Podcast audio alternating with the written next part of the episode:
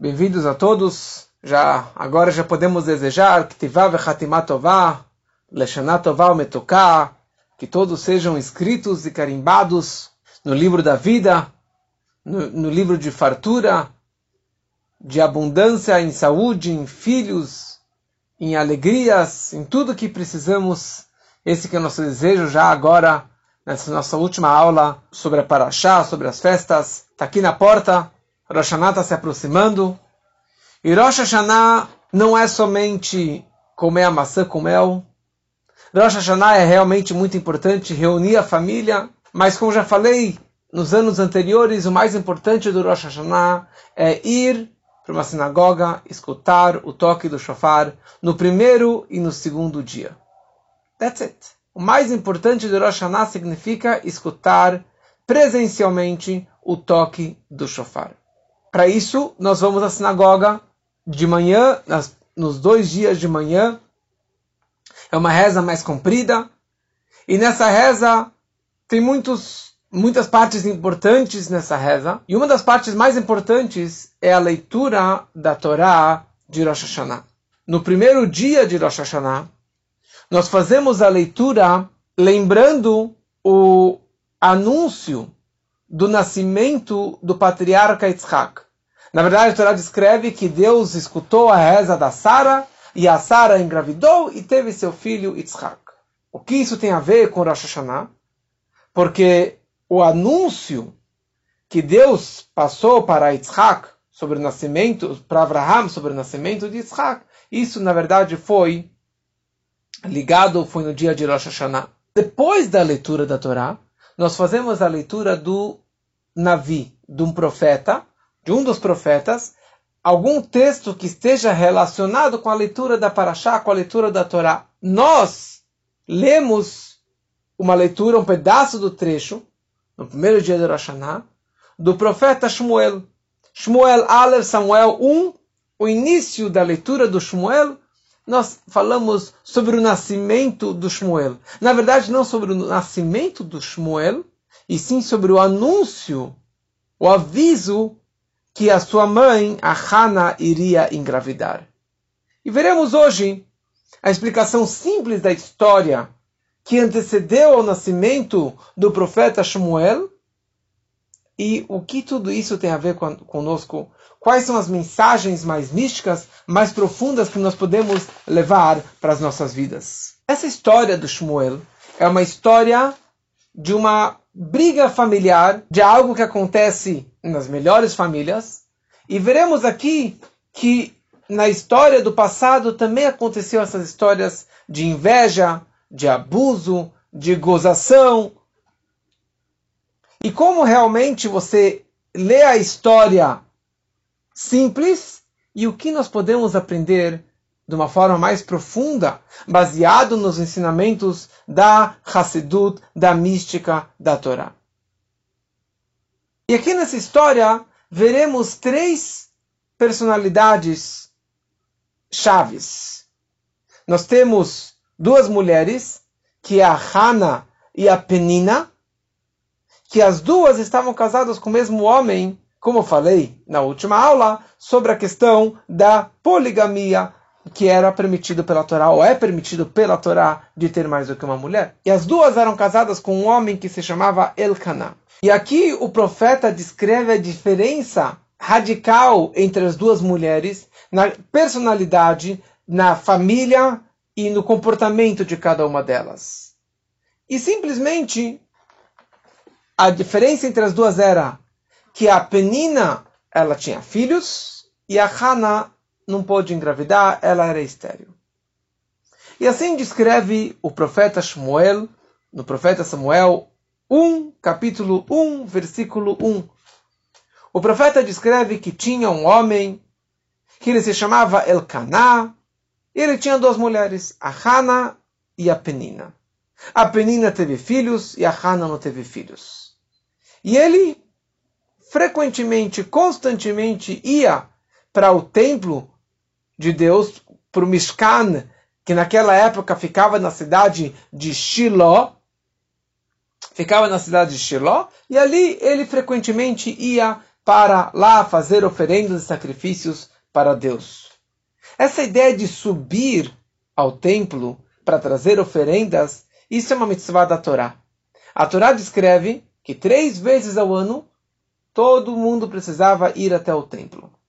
Pesach, Shavuot e Sukkot, trazer uma oferenda para Deus. Os homens precisavam ir para lá trazer essa oferenda para Deus.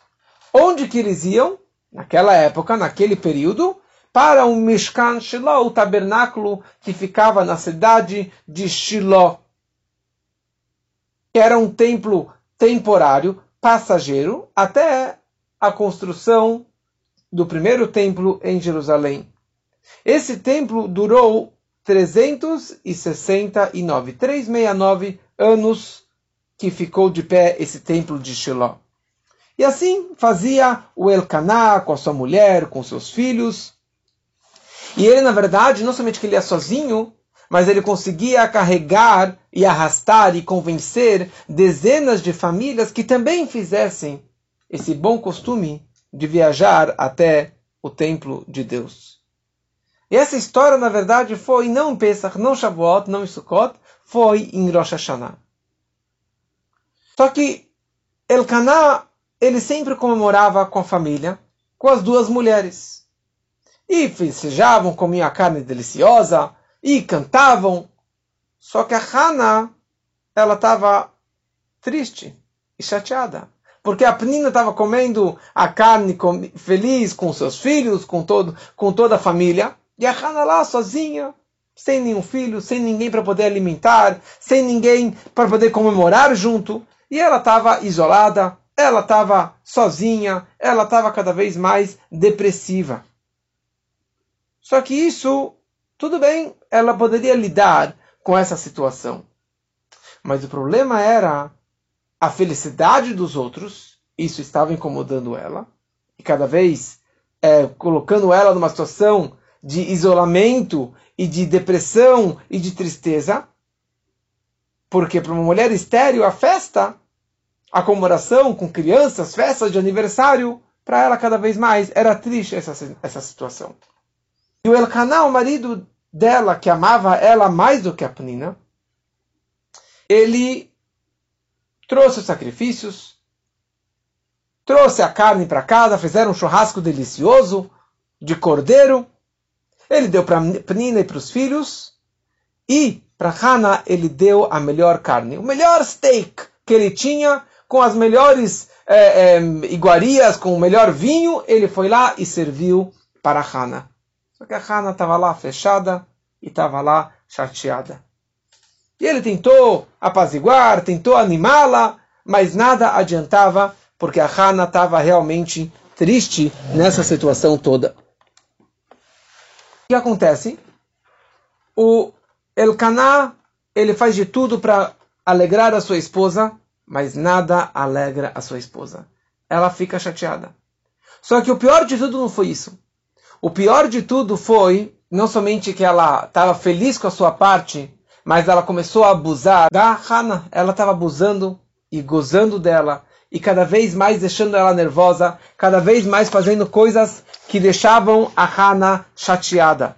Ela falava: cadê seus filhos para você alimentar seus filhos? Por que você não deu um casaco para o seu filho? Ah, você não tem crianças para buscar na escola? O que aconteceu que você não buscou seus filhos na escola hoje? Ou seja, frases que faziam a Hannah cada vez mais triste, cada vez mais chateada.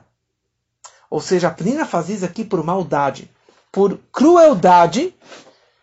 Não somente que ela estava feliz com a sua parte, mas ela fez questão de massacrar a outra mulher, de massacrar a Hana. Por isso que pela Torá, essas duas mulheres, duas mulheres casadas com o mesmo homem, são chamadas de tsarot. Tsarot é de tsures, de sofrimento, porque cada uma faz a outra sofrer. E a Hana não aguenta e ela começa a chorar e ela chora. E quando que o marido, o Elcaná, serve para ela aquela comida deliciosa, ela não pegou comida e ela começou a chorar e chorar. E, o, e, e o Elcaná ficou desesperado, falou: O que está acontecendo, minha querida esposa? E, eu, e ele falou a seguinte frase: Eu sou melhor para você do que dez filhos. Só que a Hannah não aceitou essa, esse consolo. E ela simplesmente ficou extremamente chateada, extremamente quebrada. Na manhã seguinte, ela vai até o templo de Deus, até o Mishkan Shiloh, e ela se aproxima do templo, e lá estava o Elia Kohen, o sacerdote, o Eli Kohen Gadol, ele estava lá na porta do, do templo, e ela, Marat Nefesh, ela estava tão sofrida, ela estava tão amargurada. Ela vem para Deus, ela vira na parede e começa a chorar e chorar, mas em voz baixa. E começa a rezar para Deus em voz baixa. Dessa reza da Hana, nós aprendemos a reza do Shemona Esre, da Amidah, da reza silenciosa. Porque ela foi a primeira mulher que rezou, a primeira pessoa que rezou em voz baixa mas ela rezou de coração. Ela rezou, rezou. Tem muitas histórias, tem muitas explicações do Rebbe sobre essa reza da Hana, mas não é esse foco da aula de hoje. E ela rezou, e rezou, e ela fez um juramento para Deus.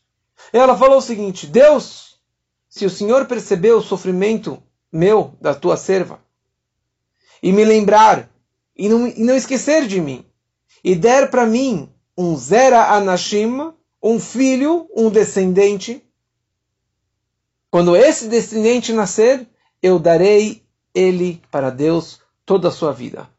E ele será um Nazireu, um Nazir. Nazir é alguém que não corta cabelo, nunca, que não toma vinho, que não come uva, que não come uh, uvas, não pode se purificar nunca por um morto e assim por diante. Ou seja, alguém consagrado para Deus.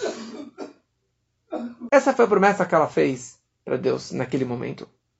E na manhã seguinte eles acordam, fizeram sacrifícios, voltaram para casa, eles tiveram uma relação, Deus lembrou da Hannah e naquela noite ela engravidou.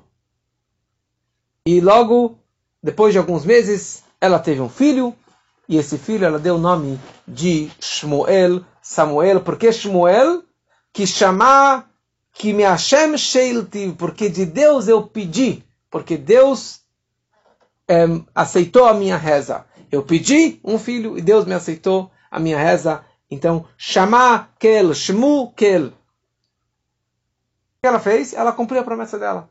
Ela vai na sequência, pega o filho, deixa na mão do sacerdote, para prepará-lo para ser um profeta, que acabou virando o profeta Samuel, o profeta Shmuel, Shmuel Anavi, e para que ele virasse o grande líder, o grande líder do nosso povo, como conhecemos tantas e tantas histórias dele.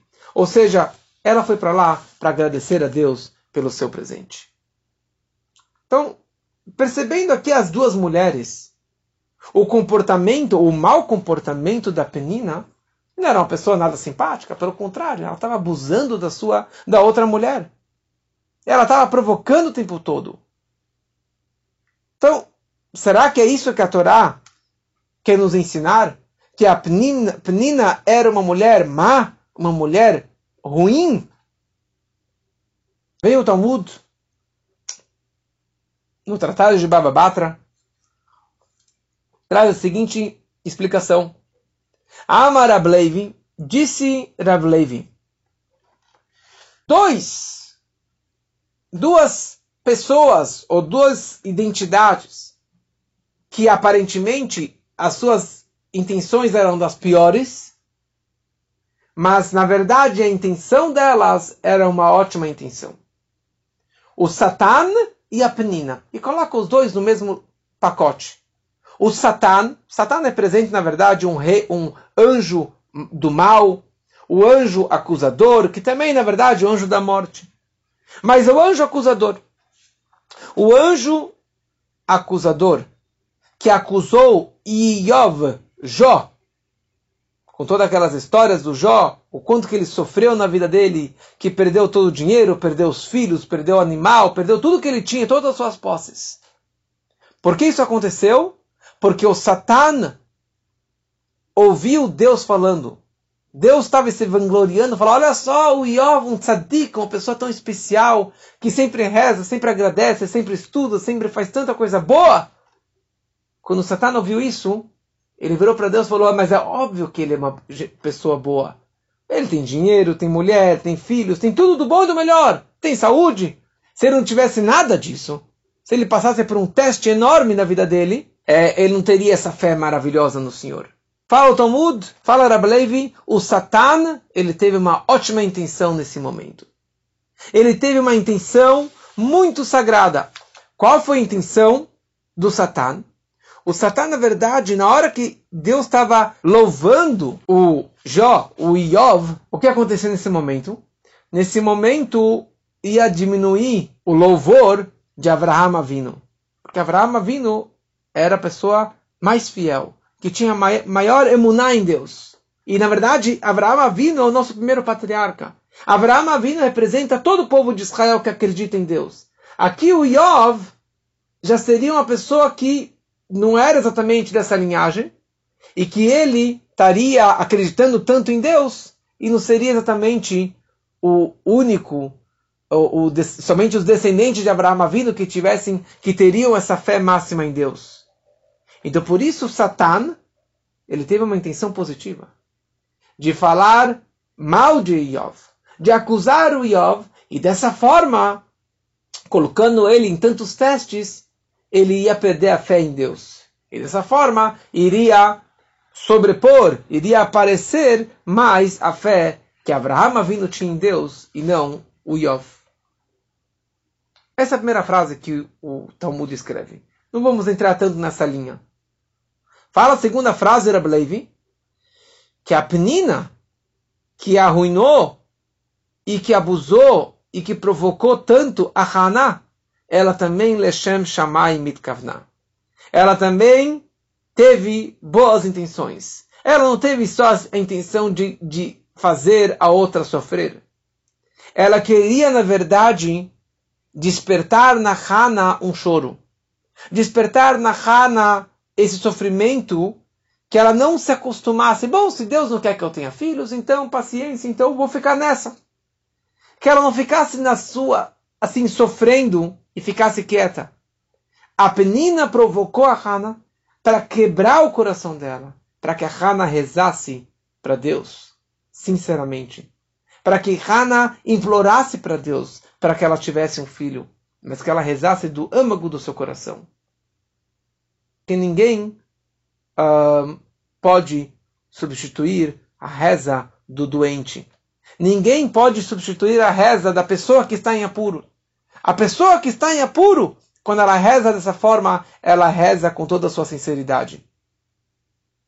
Então essa que foi a intenção, fala o Talmud, da Pnina provocando a Hana, não era porque ela era uma pessoa cruel, mas ela, que ela tinha boas intenções para que a Hana pudesse fazer então chuva. Vem o Baal Shem Tov e traz uma segunda explicação.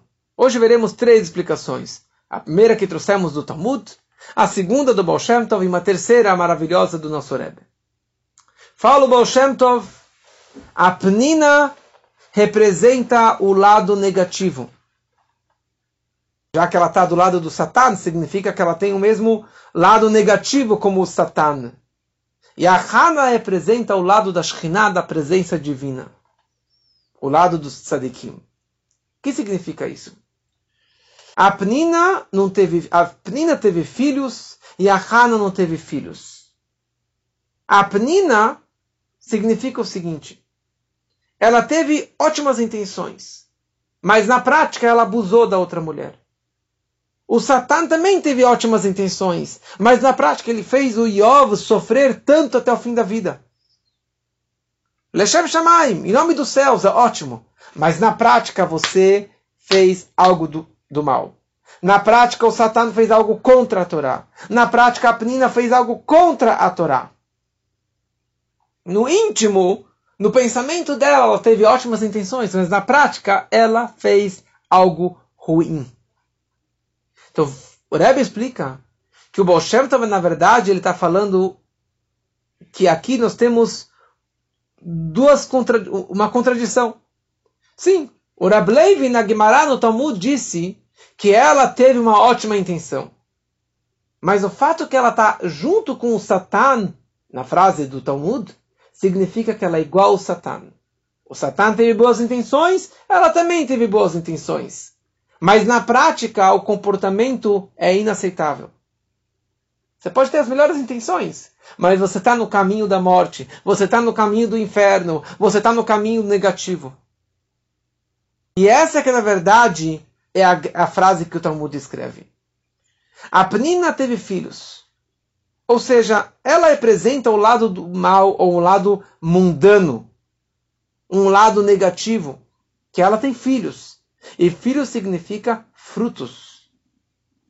Ou seja, tantas e tantas pessoas seguindo esse caminho do mal, essas más condutas. A Hana, que representa a que representa a que representa o lado da santidade, o lado correto, um comportamento, uma pessoa digna, uma tzadeket, ela não tem filhos. Ela não tem filhos. Ou seja, não tem tantos seguidores. Não tem tantos seguidores o lado da Torá, o lado da santidade. Vem o Baal Shem e fala o seguinte: o grito, o espanto é por que a Hana não tem filhos? E a Pnina sim tem filhos. Por que o lado da santidade não tem filhos? E o lado do mundano, o lado negativo, sim tem filhos? Ou seja, por que as coisas ruins, os filmes e as aulas de coisas não boas de coisas proibidas, de transgressões, de abuso, de negatividade. Você tem milhares e milhões de adeptos e de seguidores e você tem uma ótima aceitação pública. Já o lado da Kedushá, o lado da santidade, o lado da Hana, não tem filhos, não tem frutos, não tem tantos seguidores. Esse é o primeiro espanto baseado nessa explicação do Baal. Por que realmente a Hana não tem filhos? E por que a Pnina, sim, tem tantos adeptos e tantos seguidores? Essa é uma explicação do Baal. Vem o Rebbe, no outro lugar, e traz uma outra explicação. Que na verdade a Hana e a Pnina representam cada um de nós. Cada um de nós tem o seu lado de Hana e o seu lado da Pnina. O lado da Hana representa santidade. E o lado da Pnina representa não o lado negativo, mas sim a materialidade, a fisicalidade do mundo. Podemos perceber já com o nome Hana. Está ouvindo Hana? O lado nome Hana, a gente sabe que o nome em hebraico representa a essência da pessoa. Por isso que é extremamente importante você escolher nomes judaicos e nome com algum sentido, com algum significado sagrado, porque é isso que você quer que seu filho siga nesse caminho. Hana vem da palavra chen. Chen significa graça. Ou naches. Naches significa satisfação, alegria, satisfação judaica de ver seus filhos seguindo no bom caminho. Mas Hana vem da palavra Chen, que significa Matzah Chen Beinei Hashem. Achou graça nos olhos de Deus. Ou seja, isso representa um comportamento adequado de Torá e de Mitzvot. Um comportamento judaico. Ou seja, tal comportamento que acha graça nos olhos de Deus. Pnina vem da palavra pninim, que significa pérolas pérolas. Ou seja, pedras preciosas, pérolas, ouro, diamante, que isso na verdade representa dinheiro, representa o material, representa o mundo físico, o mundo que nós nos encontramos.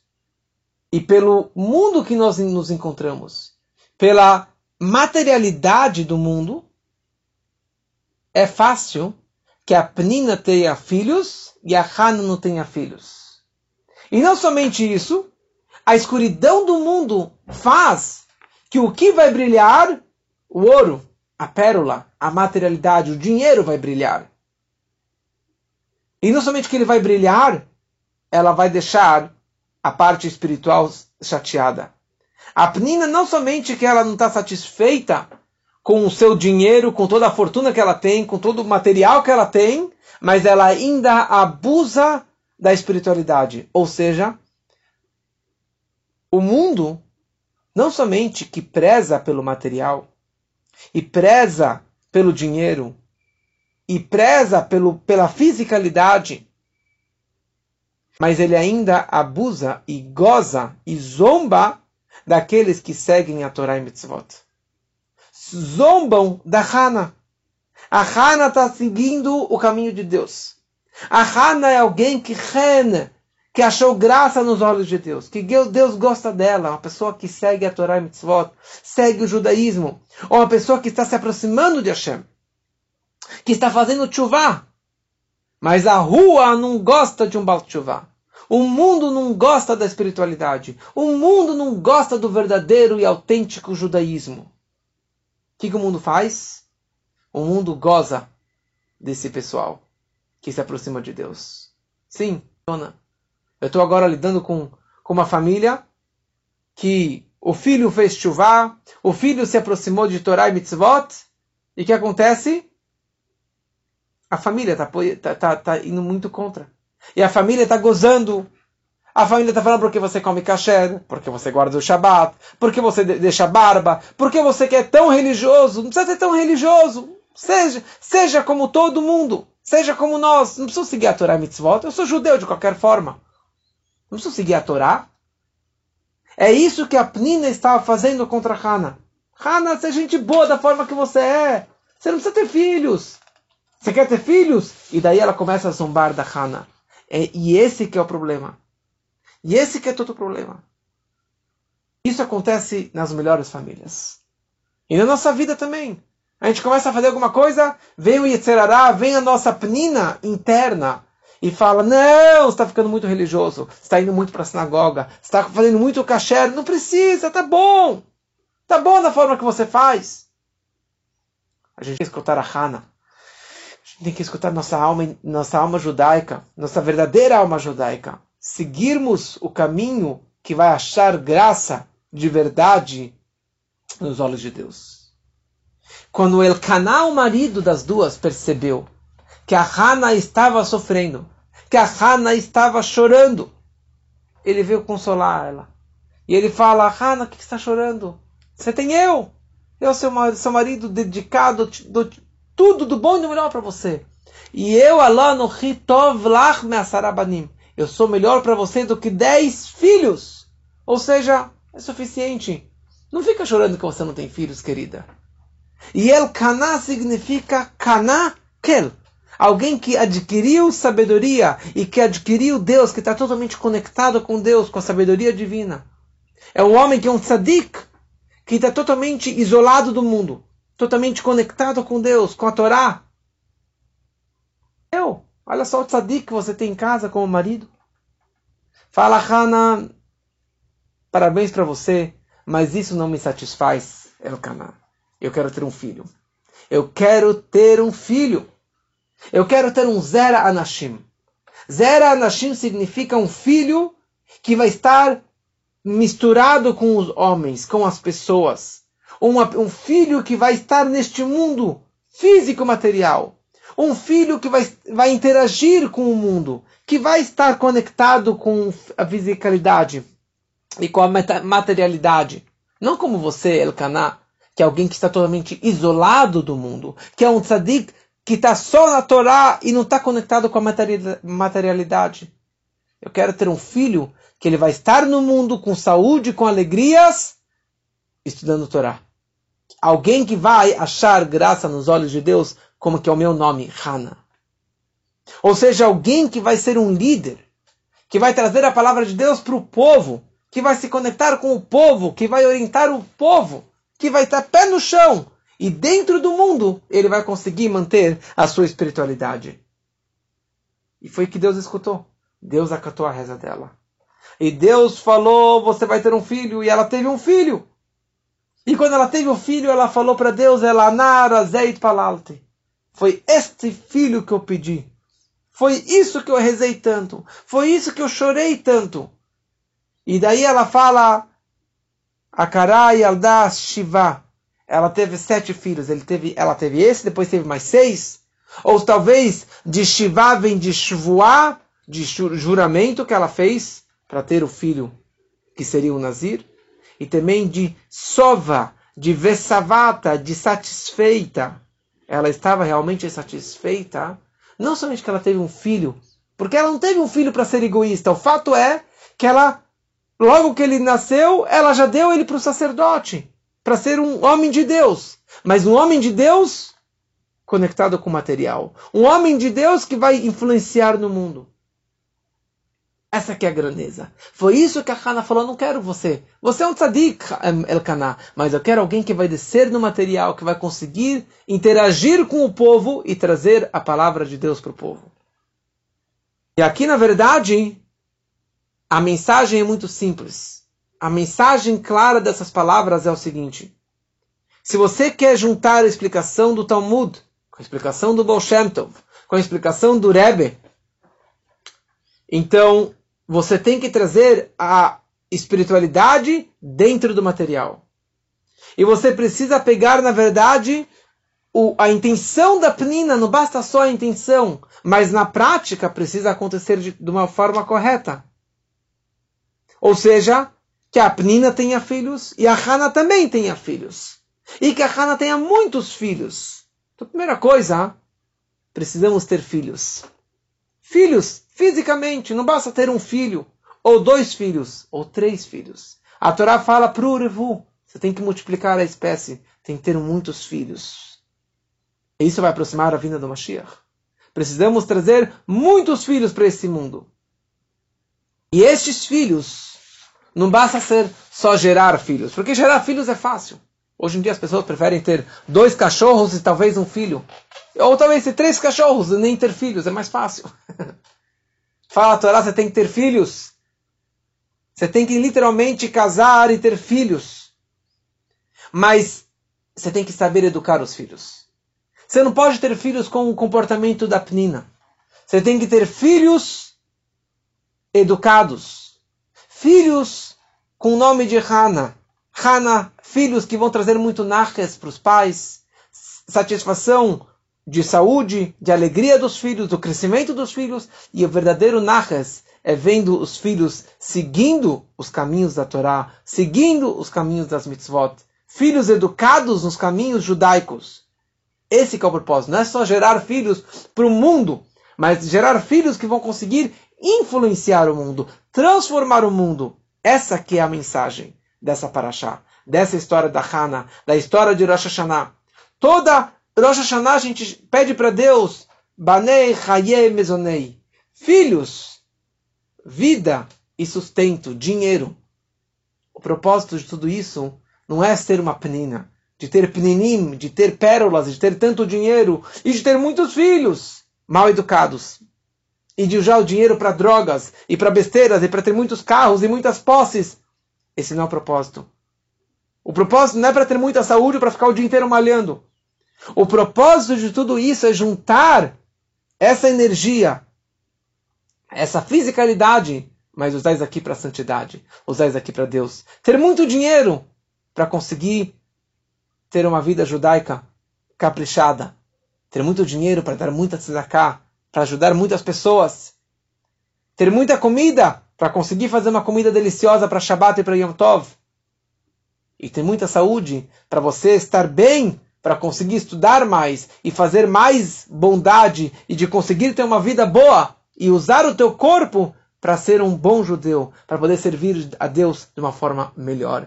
E esse que é o propósito, e essa que é a mentalidade, a, a, a, a meditação que devemos ter nesse dia tão sagrado de Rosh Hashanah. E tudo isso nós ganhamos através do toque do shofar. escutando o shofar, nós transmitimos essas brachot para a nossa vida mas possamos, que possamos transmiti-las e materializá-las da forma correta, de uma forma judaica. E com isso, nós desejamos a todos um Ktivava Hatimatová, Leshanatová Metuká, com muita saúde, muitos filhos, muitas alegrias e muito dinheiro.